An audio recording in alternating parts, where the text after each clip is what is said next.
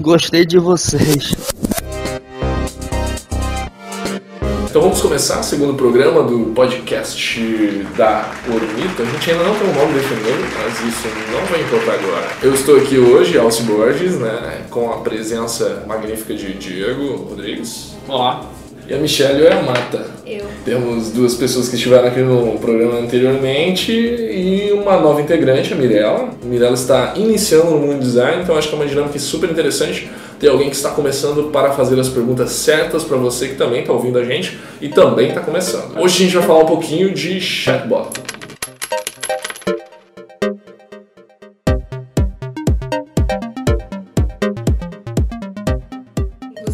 Explicando um pouquinho a diferença de bot para chatbot. É, confesso que é uma, uma linha bem tênue, assim, é, a diferença está realmente em que um é uma plataforma e o chatbot tem necessariamente é, comunicação envolvido. Então nada mais é do que uma conversa automatizada, Uhum. digamos assim. E aí é, a maioria dos links que eu li é, gira em torno de o quanto é, isso pode ser utilizado para negócios. O quanto o chatbot faz diferença dentro da- de uma empresa, dentro dessa relação com o consumidor. E também um, um artigo falando de um designer falando que ele verificou três maneiras diferentes de se familiarizar, de se relacionar com um chatbot. Mas ele diz, né, basicamente no, no que ele está tá discorrendo lá, que algumas perguntas são bem essenciais quando uma pessoa, um empresário ou alguém que esteja querendo criar um aplicativo, existem algumas perguntas que são bastante importantes na hora, você como designer, né, entender de o porquê que você quer criar aquele chatbot, qual que é a interação que ele vai ter com esse, com esse usuário, né, e, e o que, que ele espera desse chatbot, o cara, o empresário. Então esse foi um ponto. E aí voltando para artigos que são relacionados a negócios, é, o, o que circula principalmente em torno do uso do chatbot é a rapidez.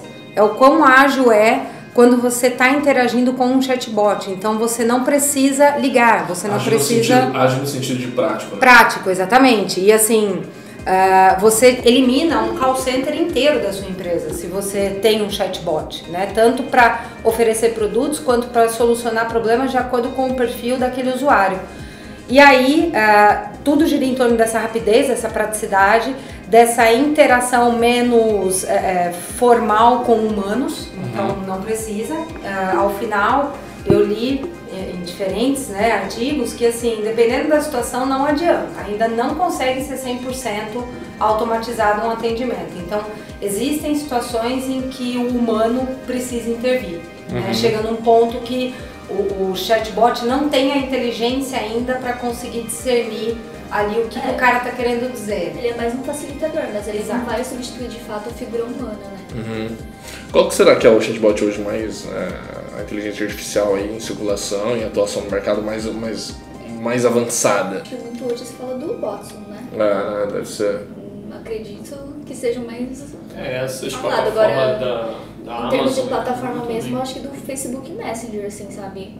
Que não exatamente tem uma inteligência artificial por trás, mas eu acho que muitas empresas estão é, utilizando mais o Messenger, até porque, assim, é, o que, que impulsionou o uso dos chatbots, na verdade, foi porque as empresas perceberam que as pessoas estavam muito mais utilizando as plataformas de chat mesmo, tipo Messenger, Telegram, do que as próprias redes sociais, né?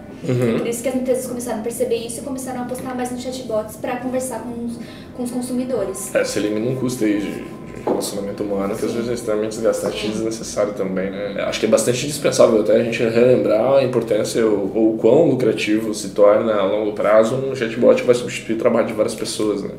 Sim. Então, acho que é uma tendência, porque tem- há uma, uma, uma necessidade financeira em se aplicar, essa, eh, em se buscar essa tecnologia, em se investir cada vez mais para que ela avance, porque você vai sub- substituir várias e várias e várias e várias pessoas por um trabalho que é extremamente automático às vezes, né? E ao mesmo tempo, eu acho que é uma tendência um pouco quanto, como é que eu posso dizer, perigosa, dá para postar nesse sentido também, porque você acaba tornando toda a relação da empresa automatizada demais e talvez indiferente. É, eu não sei o quão é interessante num relacionamento entrega de serviço e pessoa que o contrata ou em produto em si, você ter esse distanciamento ou ter essa artificialidade nas reações. A longo prazo isso me parece um pouco, como é que, impessoal demais, revolucionário demais talvez também, né? É um pouco de deixar aquela ideia um pouco manufaturada das relações e começar a tornar isso uma coisa meio em escala industrial. E eu não sei, nunca vi isso, também não sei o quão preocupante sociologicamente falando, uma revolução é, é, de afetividade, em que você também padroniza e industrializa afetividades. É, é apesar de bom, que tudo tá, tá começando a ficar meio impessoal, a gente, de certa forma, é que agora tá começando um movimento contrário de aproximação dos relacionamentos, de entender melhor, de conversar melhor. Mas uh, hoje eu vejo um mundo bem individualista, assim, em muitas questões. As pessoas preferem interagir em redes sociais do que se conhecer. É, né? Então acho que não, não lidar com humanos, e isso também é, evita desgaste emocional de quem tanto é usuário e tem que ficar com uma pessoa pendurada no telefone por um puta tempo. Uhum, mas como. Desculpa te cortar. Não, relaxa. E até o, o cara que é o atendente, que tem que fazer esse serviço, porque o, o usuário tá ali do lado, tá nervoso, tá irritado, e às vezes acaba despejando numa pessoa que ele só tá ali para tentar facilitar. Sim. Sendo uma máquina, você acaba diminuindo um pouquinho o estresse, né? Tanto, então a empresa também tem menos gasto com afastamento, com N coisas, né, que, que acarretam aí o psicológico de um funcionário. Tem dois lados, né? Esse, o lado bom é esse lado de automação, né? Certas, certos propósitos que o chatbot tem, de, sei lá, fazer uma reserva, mandar uma informação de contato, fazer um pedido, Taco tem um bot lá, Tacobot, que esse nome é muito bom que você pode fazer um pedido do taco direto do Slack. Pelo Slack você pede um taco? O Slack tem, uma, tem um diretório. Tem Slack de... também, né? É, é, é. Então esse tipo de coisa eu acho legal e, e não, não fico tão com medo de, de, de interferir em relação humana, esse tipo de coisa assim. Certas coisas a gente vai demorar um tempo ainda para substituir quando até uma inteligência artificial se estiver avançada o suficiente para você não ser enganado por um bot. Mas eu já passei tempo conversando com bot já e é meio assustador, é meio... É, se desenvolver um fluxo de conversa natural, assim. Se você ajudar ele, você também não pode atrapalhar ele, né? Porque ele não é tão inteligente, mas você se perde um pouquinho. Entendi. Eu tava lendo que que um, um, desafio grande do bot hoje, do chatbot, é você criar essa conversa. Uhum. Porque quanto mais automático, quanto mais duro, menos a pessoa vai gostar. Então você criar uma tipo um roteiro mesmo de filme e uma tática que esses chatbots estão usando muito de quando você manda uma resposta, uma, uma pergunta que ele não sabe a resposta e ele desconversa. Uhum. Ele não diz que ele está errado, ele só, ah, mas isso aqui. E de repente essa busca aqui. É, né? puxa de repente coisa. Aqui, é. Eu tava conversando com um, eu mandei alguma coisa, uma pergunta, e acho que ele não sabia responder. Ele perguntou se eu gostava de cachorro. falei, ah, eu gosto. Já tem um. Eu vejo muita gente fazendo isso aí no dia a dia, viu? Sim, então, isso é uma eu não sei, Eu não sei de tal assunto. Mas e você viu aquela série lá? É um pouco assim, né? É. É. Bom você tá citar. próximo, né? Você tá usando Não, não tá próximo. É, o que me preocupa um pouco nesse sentido, de uma maneira um pouco mais social, o primeiro, é um bom paralelo a isso, eu tinha citado antes enquanto você falava, o teste de Turing, que é bastante famoso, né? Que é o teste em que você. Um bom filme que exemplifica isso é o Ex Machina. É, que tem o Donald Gleason e mais uns, uns, outros atores lá, o cara que faz o Paul Dameron. É, esqueci o nome. Oscar Rice. Oscar Rice. Oscar Isaac e tem a outra menininha lá também que. A acho... menina que é a Lara Croft agora. Isso. isso, isso. É, esse filme é bom, é um bom exemplo de teste de Turing aplicado, onde ele é um rapazinho que trabalha numa espécie de Google nesse universo e de repente ele é submetido a um teste em que ele tem que testar uma inteligência artificial. Então é um bom ponto. E a outra coisa que eu fico pensando a respeito disso é sobre essa há uma tendência natural de produtos e serviços que eles surgem para PJ, afinal de contas é no mercado de PJ, ou seja, é um investimento através de uma necessidade empresarial que faz com que esses serviços consigam se sofisticar o suficiente né, para ter aí um número de pesquisa e virar uma tecnologia muito, muito, muito relevante. E geralmente isso faz com que depois esse tipo de serviço vire né, para abranger, pegar mais mercado é, vá para pessoas físicas. Então acontece isso de várias maneiras com vários produtos diferentes. E eu acho que vai chegar um momento em que a gente vai ter aplicativos que você instala no seu WhatsApp e que geram conversas automáticas com base na sua personalidade para os seus amigos, aqueles que você não consegue dar a atenção necessária e devida o tempo inteiro. Então acho que esse é um mercado futuro que eu estou vendo que pode acontecer e pode gerar muita polêmica, né? Até onde vai a interpessoalidade. A gente já faz um pouco isso com aquele tipo de resposta automática padrão que a gente tem muito lá dentro da nossa cabeça, só que a gente só externaliza na hora de responder um e-mail para um chefe, ou responder um e-mail para alguém do trabalho. A gente não dá aquela atenção devida que você dá na mesa de um bar para o amigo também. Então eu acho que isso, se a gente começasse a terceirizar e ver no chatbot uma possibilidade de fazer isso, tenho certeza que teria muita gente que contrataria esse tipo de serviço.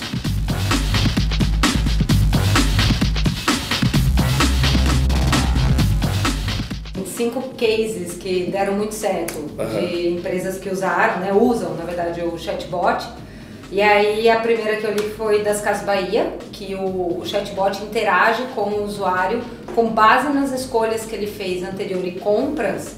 é, ele, ele, ele te dá como sugestão, tipo, ah, ele comprou um liquidificador há uns dois meses atrás, ele te sugere um mixer, Aham. entendeu? Para você comprar. Sim. É, Complementar, Uber, só que complementar. ainda não tem no Brasil essa, esse chatbot, mas também é através do Messenger que a pessoa consegue pedir o carro e tudo pelo chatbot, mas ainda no Brasil não, não tá valendo. Tem uma plataforma de música que é o Super Player, e aí o chatbot dele interage como se fosse um DJ. Então ele te sugere músicas e tal, e tem até um bonequinho que ele parece um Ah. DJ mesmo quando ele está interagindo com você. De acordo com as suas escolhas, com o seu perfil, né? enfim, é personalizado. A Localiza, que faz reserva de carro, você pode reservar interagindo com o chatbot, você não precisa Olha só. ligar ou ir até um quiosque. E por último, que deu certo, foi o Rock in Rio, que eles criaram um chatbot quando houve, né, o último Rock in Rio. E eu tava lendo que 77 mil usuários interagiram com o chatbot para fazer de tudo. Tanto comprar ingresso do show, Uau. ver a disposição dos parques, dos palcos. Uau. Então foram cases aí que deram certo. O chatbot nada mais é do que uma interface também entre essa, esse script inteligente, esse algoritmo que sugere, né, indica para você e você. E aí que entra a nossa, nossa, nossa função como designer de saber como é que no futuro a gente vai trabalhar com esse tipo de interface. É, o X-Writing é uma área que está crescendo muito e eu acho que ela vai expandir um pouco mais à medida que o chatbot for ganhando mais volume mais espaço. De começar a transformar toda a usabilidade em algo mais semântico do que algo mais gráfico, expositivo. Eu acho que a usabilidade vai um pouco mais para esse caminho dentro da, dessa questão de chatbot e tudo mais. Acabei de ver um link aqui sobre alguns cientistas que estão criando chatbots para tratar a depressão, né? Então você vê, é um tipo de, de resolução um pouco Ano mais passado sofisticada. teve, teve uma ação que é, a Unicef fez em parceria com o Facebook, que eles criaram um chatbot dentro do Messenger, que foi chamado de Fabi Grossi. E aí, basicamente, você interagia com esse bot por 48 horas. E o, o contexto era o seguinte, que a Fabi, ela tinha um ex-namorado que vazou vídeos íntimos dela. Olha aí. E na verdade a missão de quem tá interagindo com ela é impedir que ela se mate. E depois, depois que esse. É, muitas pessoas assim, ficaram bem, bem chocadas assim, com, esse, com esse bot, assim, mas deu certo, porque depois dessa ação que eles fizeram, tipo, a, a conscientização das pessoas que interagiram com ele antes e depois, assim, aumentou 90% em relação ao cyberbullying, sabe, o assunto. Uhum. E não só isso, mas também na parte de entretenimento também, eu lembro que o Netflix tinha feito uma ação com aqu- aquela série 3%, que eles, eles fizeram também um bot que você basicamente sentia dentro da série e aí tipo você passava, não sei o contexto da série, mas você passava por uma entrevista pra ver se você ia no mundo apocalíptico lá. É, Eu participei desse boate, não, não fui não. Eu também não fui, na- eu fiquei na não ilha. Poxa, Passando fome. Passando também não fome. consegui. Olha só. É, vamos lá então para uma última rodadinha de perguntas. Eu quero perguntar para cada um aqui como é que vocês enxergam essa evolução do chatbot é, para o mundo de design e para a sociedade de maneira geral. Como é que vocês enxergam? Porque assim, a gente está dando espaço para robô, né? O que está acontecendo é isso. E a gente está começando a conviver com uma inteligência nova e o ser humano já não vai começar mais a se sentir tão sozinho aí nesse mundo, porque daqui a pouco estamos criando um subproduto nosso, além dos cachorros, um subproduto nosso em uma outra espécie. E eu quero saber aí se vocês acreditam que isso é algo um pouco mais é, é, é, distópico, utópico, ou se eu, na minha própria pergunta, eu viajei muito também. Michel Yamato, o que, que você acha disso? Me dá medo pensar nessa na verdade. Não, sabe quê? Porque eu lembro da, daquele filme Her. Ah, É, tipo- ó, outra excelente indicação de filme. Então, eu, eu acho medonho, mas eu acho que nunca vai chegar ao ponto de que o robô tipo, vai totalmente substituir essa interação que a gente tem enquanto humano, sabe? Aham. Até porque robôs ainda não têm toda essa inteligência de entender, por exemplo, emoções. Sim. Então acho que ainda tem um bom caminho pra percorrer e também tem a questão da linguagem, né? Que ela tem que ser mais natural possível, de tipo, ele tem que entender o que você tá falando. É, hoje eu acho que esse é o caminho, tipo, de entender mais a linguagem, mas assim, eu acho que nunca vai chegar ao ponto de É, substituir. e essa falta de como um, auxílio. Assim. Tá, sem querer interromper a resposta da pergunta, mas só fazendo uma adendo assim, acho que essa falta de conectividade que a gente tem com o outro, como diferente, porque assim, a gente se evoluiu como o cérebro orgânico e tudo mais, a gente não tem uma porta USB na minha cabeça, na cabeça da Michelle, que a gente conecta um cabo e a gente troca informações e aí os dois crescem. Black Mirror. É, mas talvez se isso fosse possível, seria. Então, não sei, me parece. É, sobre a minha, sobre sua percepção, acho que a, a falta de, de conexão que os humanos têm em relação a, a chatbot e tudo mais, a robô em si, acho que a gente sempre vai acabar saindo, saindo perdendo, né? Porque a gente não tem esse espaço aí. A gente não tem uma internet cerebral, né? Pra ficar trocando ideia informações. Mirella.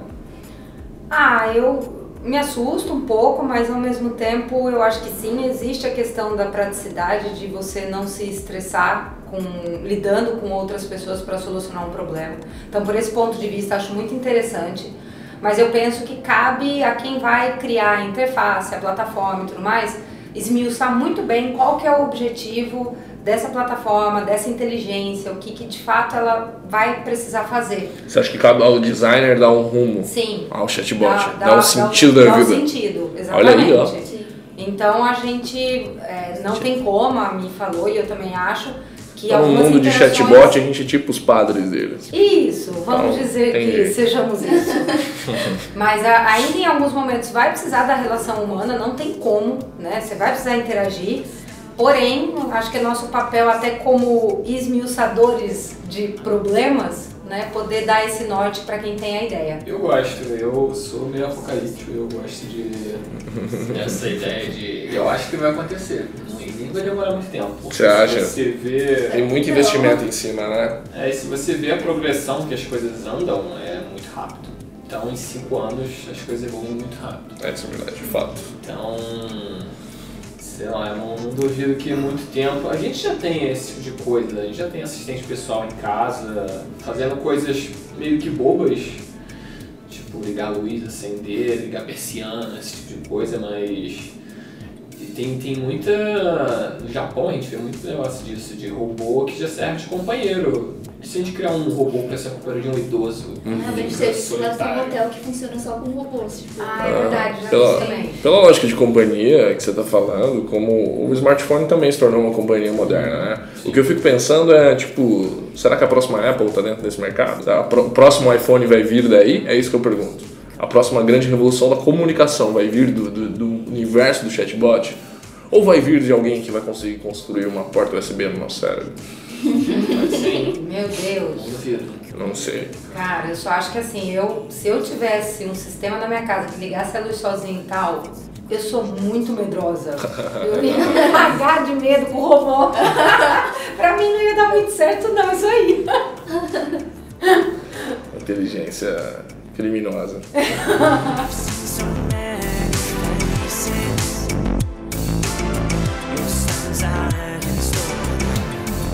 Então, gente, obrigado para você que ouviu até aqui. Compartilhe o programa, por favor. A gente está em quase todas as redes sociais possíveis. Estamos é, Facebook, Instagram e também no Twitter. Compartilhe o programa. Se você quer mandar a sua pergunta, o seu comentário, pode comentar em qualquer plataforma. É, futuramente, à medida que os, os comentários começarem a se acumular, a gente faz um programinha aí em que a gente lê os comentários de vocês e também traz alguém para discussão aqui. Eu tive hoje aqui com a Michelle. Mirella, Muito obrigada. Obrigada, gente. primeira Muito bom. participação dela. Primeira, hein? De várias. Como foi, Mirella? Nota de 0 a 5. Ah, cinco, com certeza. Olha só. Fluiu muito bem. Que bom. Foi muito bom. E Diego? Um abraço, gente. Me sigam, só não me sigam na rua. porque- Arroba o quê? Arroba o quê? Arroba, não sei, esquece, corta. Tá bom, então. E é isso aí, eu sou o Alci Borges, um abraço e até semana que vem, gente. Tchau, tchau.